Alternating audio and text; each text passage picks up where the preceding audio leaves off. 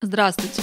Сегодня суббота, 9 апреля, и мы продолжаем наш подкаст «Тренды порядка и хаос». Это эпизод 49. Вот главные сюжеты на повестке недели. Начнем с новости, которая непосредственно касается нас самих. Начиная с декабря прошлого года наш сайт autonom.org на территории России был подобен коту Шрёдингера. Где-то открывался легко и просто, а где-то требовался VPN. При этом официальной блокировки не было. В списках Роскомнадзора autonom.org не фигурировал. Мы пытались с этим бороться разными способами и с переменным успехом. Но вот, наконец, 1 апреля Роскомнадзор внес нас в черные списки официально, по требованию Генпрокуратуры. Вроде как за информацию, распространяемую с, с нарушением закона. Видимо, за то, что называем войну войной. Но логику чин уж вообще трудно понять. Есть предположение, что официальному запрету поспособствовали доносы от правых милитаристов из так называемого мужского государства. Но, в общем-то, причины уже не так важны. Важно, что сейчас все российские провайдеры обязаны блокировать доступ к автоном.орг. Что теперь делать? Во-первых, ничего страшного. В конце концов, в России уже заблокированы Инстаграм и почти все мировые СМИ, так что просто используйте Tor или свой любимый VPN, чтобы зайти на наш сайт. В 2020 2022 году использовать интернет в РФ без VPN все равно безумие. Ну а сам сайт автоном.орг точно продолжит работать и продвигать анархистскую повестку точно так же, как он это делает вот уже 20 лет.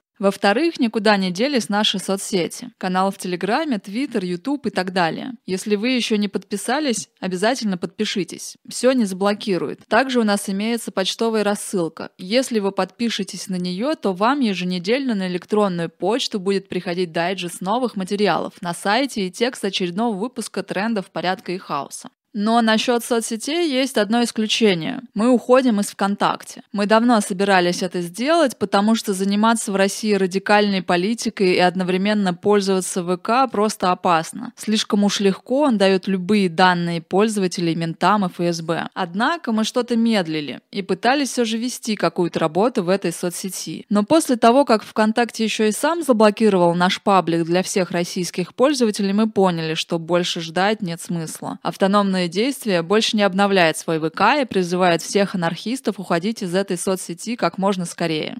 Война в Украине продолжается. Российские войска, очевидно, провалили наступление на Киев и вынужденно отступили из некоторых ранее оккупированных городов. В этих городах теперь обнаруживаются все новые и новые свидетельства убийств и пыток мирных жителей. Появляется все больше доказательств, что это совершали путинские солдаты, якобы борцы против нацизма, как пытается нас убедить кремлевская пропаганда. Та же пропаганда теперь кричит, что это все вранье и фейки. Однако есть и множество причин ей не верить. И одна из них состоит в том, что все это армия РФ уже проделывала и раньше, в чеченских войнах и в Сирии. Правозащитники, антивоенные активисты, анархисты уже протестовали против жестоких расправ над чеченцами и сирийцами, будь то расстрелы или ковровые бомбардировки. Однако какой-либо массовой реакции от российского общества добиться не удалось. Во многом из-за плохо скрытого расизма и ксенофобии. Мол, этих арабов и кавказцев не жаль. И теперь это стало нормой. Да, убийство мирных жителей в Буче, Ирпене, Макарове и других украинских городах – это прямое следствие Чечни и Сирии. Следствие безнаказанности тех, кто устраивал там зачистки и сравнивал с землей деревни. Сейчас солдаты армии РФ делают то же самое в Украине. Завтра офицеры прикажут им делать это в Воронеже. Будут делать и в Воронеже.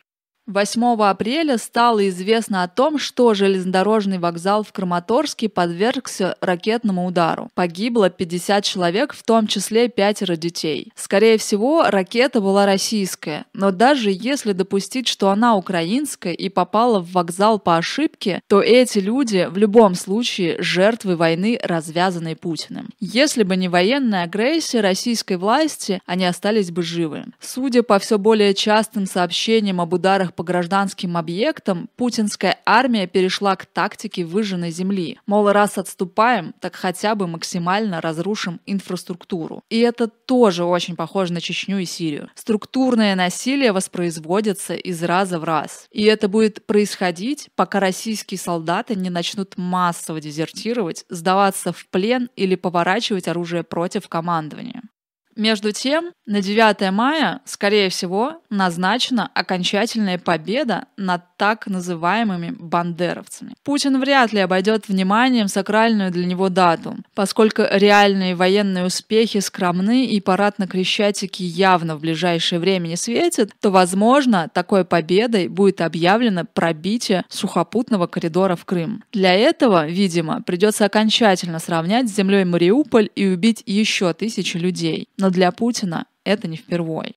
Интересно, однако, и будущее. Конвенциональную войну против Украины Кремль пока стратегически проигрывает. И это сопровождается массированными глобальными экономическими санкциями, которые фактически помещают РФ в изоляцию от значительной части внешнего мира. Если режим Путина сохранится, то страна примет форму чего-то похожего на Иран или Северную Корею. Бедность, милитаризация, цензура, промывание мозгов, начиная с детского сада. Не очень понятно, как это будет выглядеть при российском российских масштабах, но совершенно точно, что никакая минимально законная протестная деятельность станет невозможна. Только подполье, только хардкор. От различных оппозиционных говорящих голов можно часто слышать про то, что россияне выйдут на улицу и свергнут Путина. Пока что это объективно мало реально. Путин это проекция определенной части российского общества. Пока что эта часть находится либо в состоянии откровенной военной эйфории, либо в состоянии отрицания проблемы. Ну типа скоро операция закончится, Макдональдс вернется и все будет как раньше. Впереди уже маячит стадия внутренней агрессии, когда военные неудачи за пределами страны нужно будет компенсировать успешной и массовой охотой на внутренних врагов. Все это не способствует штурму Кремля народными дружинами. Однако следующим шагом наступает принятие и депрессия. Особенно это будет выражено у бедных социальных классов, которые и поставляют в основном пушечное мясо для войны. Многие социологические опросы уже показывают, что чем ниже доход россиян, тем меньше вероятность, что они поддерживают войну. В сочетании с экономическими санкциями и все-таки еще доступным интернетом это взрывоопасный коктейль. То, что он взорвет кремлевский режим, не гарантировано, но шанс на это есть.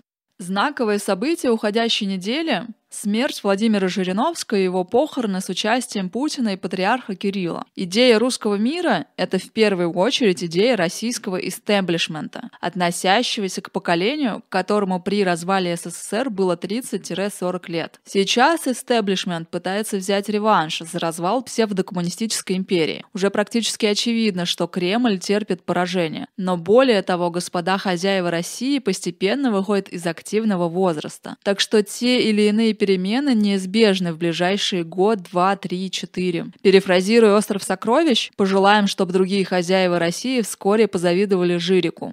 Крушение путинского политического режима – это единственный способ гарантированно прекратить войну в Украине. Иначе она будет возобновляться снова и снова. И анархисты должны этому поспособствовать, в том числе для того, чтобы после коллапса этого режима у них был кредит доверия от людей как внутри страны, так и вне ее. Это позволит нам влиять на события и на послепутинское устройство общества, в том числе, например, продвигать идею отмены поста президента.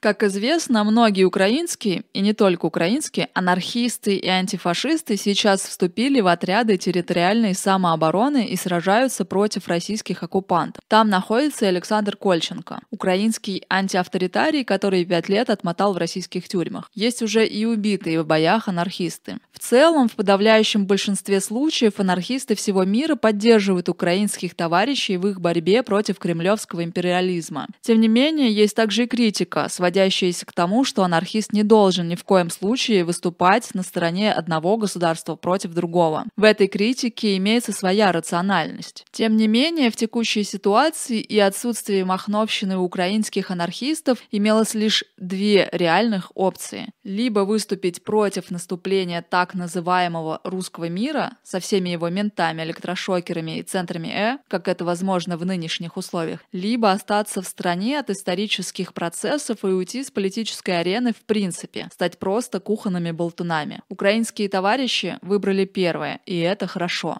Да, любая война сейчас – это война капитала в долгосрочной перспективе. Конечно, в этой самой долгосрочной перспективе анархист не может и не должен быть фанатом президента Зеленского или украинского государства как такового. Вот что говорят сами украинцы. Не нужно выбирать между двумя империализмами, есть и либертарная альтернатива. Мы не поддерживаем Зеленского, мы не поддерживаем государство, мы не поддерживаем НАТО. Да, в Украине есть нацисты, так же, как и в других странах. Нет, нам не нужна помощь Путина или других авторитариев, чтобы справиться с ними. Мы сделаем это сами.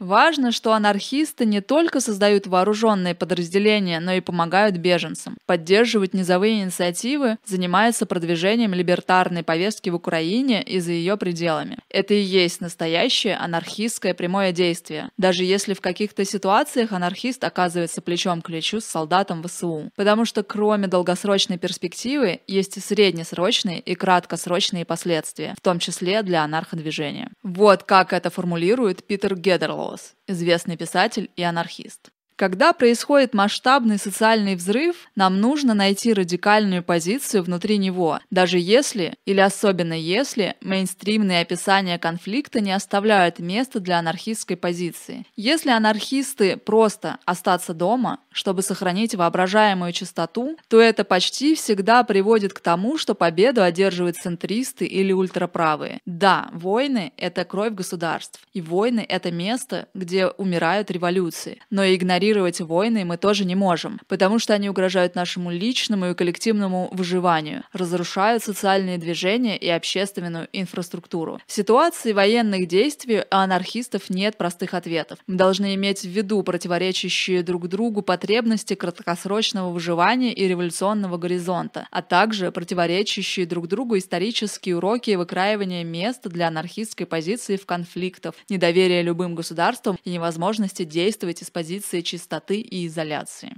Важно подчеркнуть, что не стоит идеализировать Евросоюз, НАТО или вообще западный мир. Их цели тоже вполне циничны и прагматичны. Часто они ведут себя трусливо и двулично. Например, ЕС сейчас более-менее радушно принимает украинских беженцев, но при этом отталкивает беженцев с других войн, которые скопились на границе Беларуси и Польши, и кого Лукашенко использует как пешки в своих политических играх. Польские анархисты из No Borders Team пытаются бороться против этого. Да, условный западный мир не является нашим идеалом. Тем не менее, агрессивную войну с десятками тысяч жертв и разрушенными городами 24 февраля развязала не НАТО. Это сделала российская власть, под руководством Владимира Владимировича Путина. Она и является сейчас основным империалистом в регионе. И долг каждого анархиста сделать так, чтобы империалистическая власть эту войну проиграла. Так же, как когда-то было с США и Вьетнамом. СССР и Чехословакией, Францией и Алжиром. Главный враг здесь очевиден. Он в Кремле. И осознание этого нисколько не мешает быть против войны, капитализма и государства вообще. Мы еще раз напоминаем, что 12 апреля в Дорогомиловском суде Москвы вынесут приговор студенческому журналу «Докса». Начало в 12 часов. Обязательно приходите. Кроме того, 21 апреля состоится заседание Кассационного суда на приговор по делу Азата Мифтахова. Сам Азат будет присутствовать по видеосвязи. Приходите поддержать Азата во второй Кассационный суд общей юрисдикции в 10 часов 30 минут утра по адресу город Москва, улица Верейская, дом 29, строение 34, зал судебного заседания 401. Также ему можно написать электронное письмо через сервис с горько-ироничным названием «Зона Телеком». Наконец, 10 апреля – день рождения узника дела сети Ильи Шакурского. Ему исполнится 26 лет. Напомним, что осудили его на срок в 16 лет. Поздравьте Илью письмом или телеграммой. Ну вот и все на сегодня. Напоминаем, что в трендах порядка и хаоса участники автономного действия дают анархистские оценки текущим событиям. Слушайте нас на YouTube, SoundCloud и других платформах. Заходите на наш сайт autonom.org. Пока!